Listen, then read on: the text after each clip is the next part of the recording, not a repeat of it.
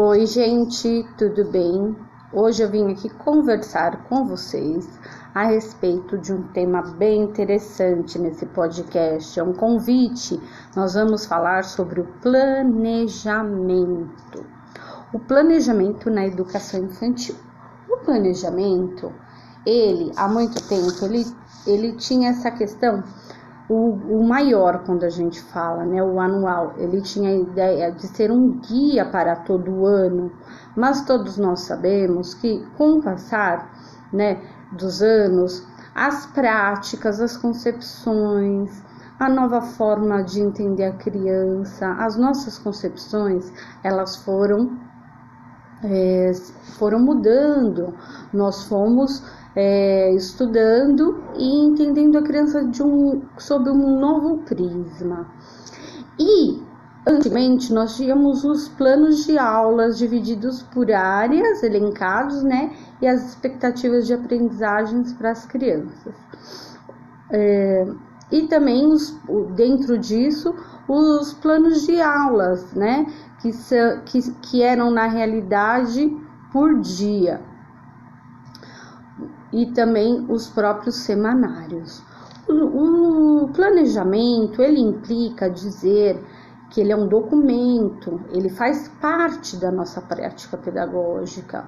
E para pensar nisso, no grupo de educação infantil, ou seja, aquele grupo que nós vamos atender naquele ano, é interessante e é necessário pensar sobre o desenvolvimento que nós queremos atingir com aquelas crianças, pensar na organização, pensar nos espaços, nos materiais ditos lá na BNCC.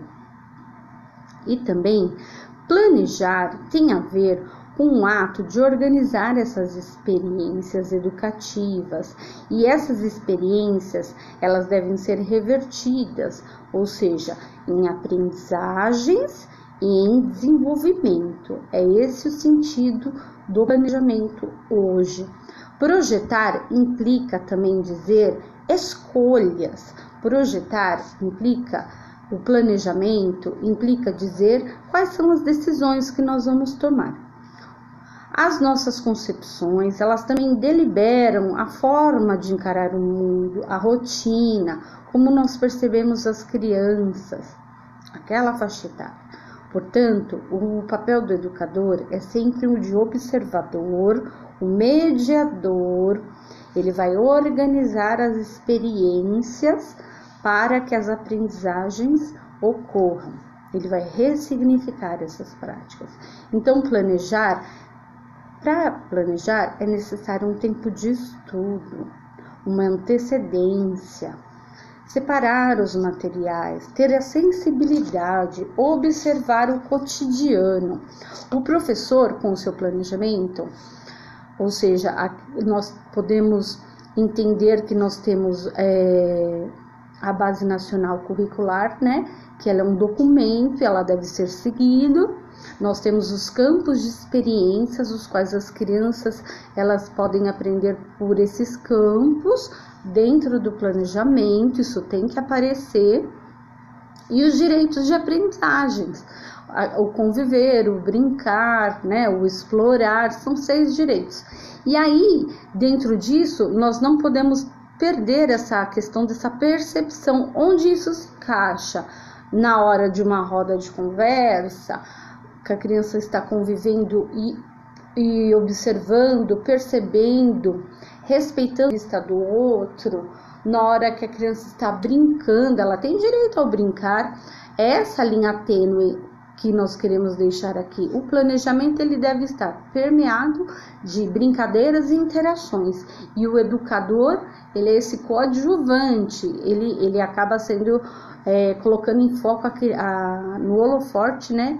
a criança como protagonista. Então, o professor, dentro do seu planejamento, ele tem que ter clareza e também a questão da continuidade.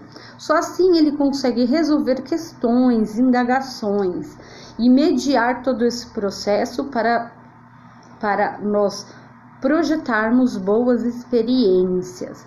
Dentro do planejamento, nós temos algumas visões: a de alcançar aquilo que o educador ele está propondo para as crianças e também a questão do sistematizar, não deixar no laissez-faire, deixar solto. Bom, dentro de tudo isso, tem um livro que se chama, é do Edgar Morin, Conhecimento, Ignorância e Mistério, né? Ele é do Edgar Morin. Ele vai falar sobre o imaginário, a realidade, o mistério, como é que nós podemos, né, dentro dessas leituras, detectar a individualidade da criança, esse sentido de humanização, a escola oferecendo esses símbolos para as crianças se desenvolverem. E tem uma frase dentro do capítulo 5 que chama criatividade, né? Criatividade vida. E fala assim: a, a criatividade se dá por associações e combinações.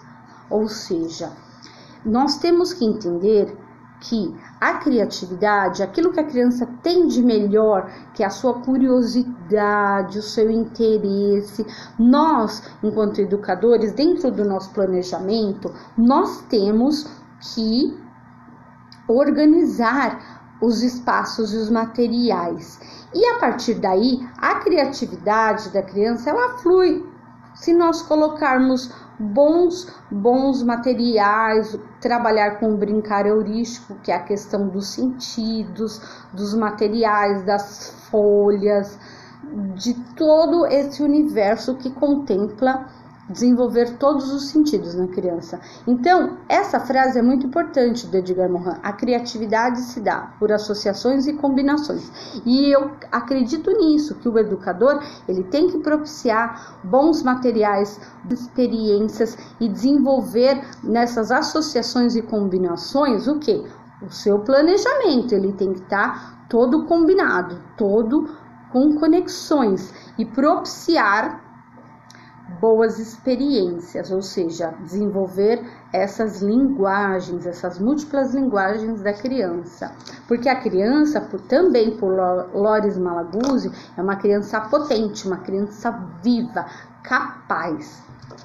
Então, gente, de, voltando para o planejamento, eu fiz essas conexões para nós entendermos que o planejamento, esse é um instrumento do educador e que ele tem que ter em vista o que ele vai sistematizar ali dentro do seu projeto, com os campos de experiências e com os direitos de, aprendizagens e mais a, a, as aprendizagens das crianças que vão ser ressignificadas.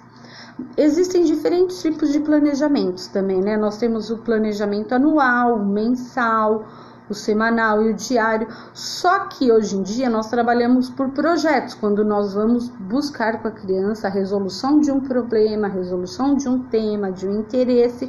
Então, o planejamento ele pode ser, no caso, dentro do projeto, alicerçado no currículo da cidade, alicerçado na BNCC e qual a sua concepção de criança.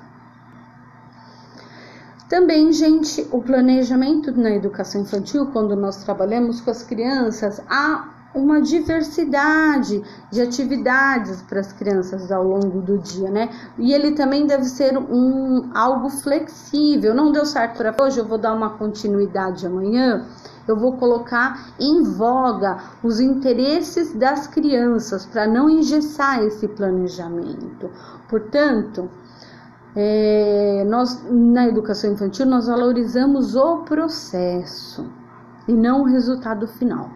E acreditar no potencial da criança significa também dizer que nós devemos fazer leituras pertinentes, usar a tecnologia, documentar, envolver os alunos, as famílias e transformar isso numa grande visão, num grande engajamento num processo de aprendizagem. Portanto, significa dizer que a documentação pedagógica ela está implicada dentro do planejamento. E isso quer dizer o quê? Acompanhar e manter esse registro vivo numa constante evolução. Cabe destacar aqui também, gente, eu vou fazer um parênteses, a diferença entre atividade permanente, sequência didática e projeto, né? a, a, a, as crianças e nós, né, educadores, nós temos uma rotina semanal, né? E dentro dessa rotina também nós temos ter, devemos ter estratégias no planejamento. Então nós temos que ter uma forma de nos organizar. A atividade permanente tem a ver com aquelas atividades que implicam o trabalho didático realizado regularmente, né?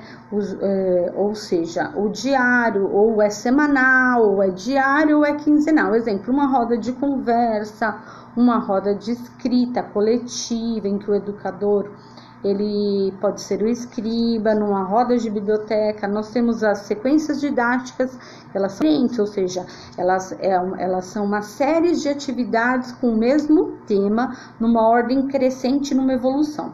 E nós, na educação infantil, a prefeitura, né, e eu acredito que esse é um caminho, é o caminho, trabalhar com os interesses das crianças, com as hipóteses, com essa cultura da infância, trabalhar com os projetos, ou seja, são esses conjuntos de ações elaborados ao longo de um tema e pode ter um produto final. E neles são elencadas etapas, interesses e vão aparecer também diferentes é, ideias, diferentes ressignificações, diferentes vozes das crianças. Portanto, gente, o planejamento dentro do projeto, ele tem que elencar, vou falar novamente, o currículo da cidade, as ideias da concepção de criança, numa educação de equidade, igualitária, não é? E dentro disso, nós temos Vamos finalizar aqui com o Mohan, Edgar Mohan. Ele fala da criatividade por associações e combinações. O planejamento ele deve permear também tudo isso, nessas boas oportunidades de aprendizagens. Portanto, gente, a escola é esse lugar de aprendizagem, é o lugar de construir conhecimento. É o lugar e é o locus para todos, para todos aprenderem. Tá bom? Então eu vou deixar essas reflexões hoje com vocês e até mais. Tchau, tchau.